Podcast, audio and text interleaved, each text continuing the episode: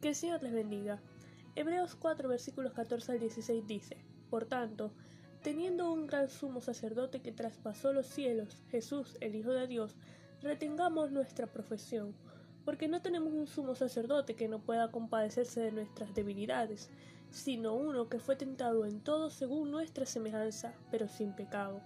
Acerquémonos pues confiadamente al trono de la gracia, para alcanzar misericordia y hallar gracia para el oportuno socorro. La orden sacerdotal fue instituida por Dios en el Antiguo Testamento.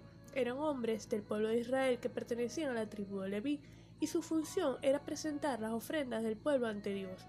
Una vez al año el sumo sacerdote entraba al lugar santísimo en el tabernáculo, ofreciendo un sacrificio para cubrir los pecados del pueblo. Por supuesto, antes debía presentar un sacrificio por su propio pecado.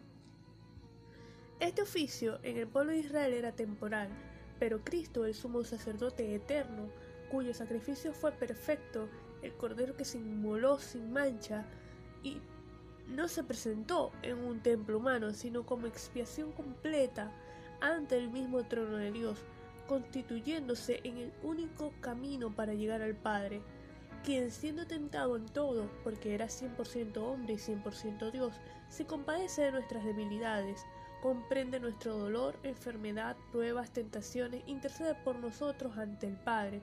No estamos solos, Él nos acompaña siempre.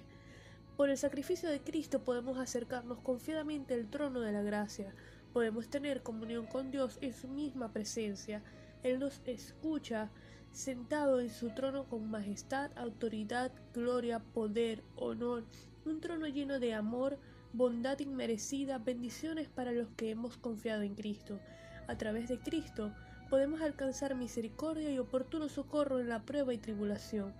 El Señor es nuestro ayudador, no debemos temer cualquiera sea la circunstancia.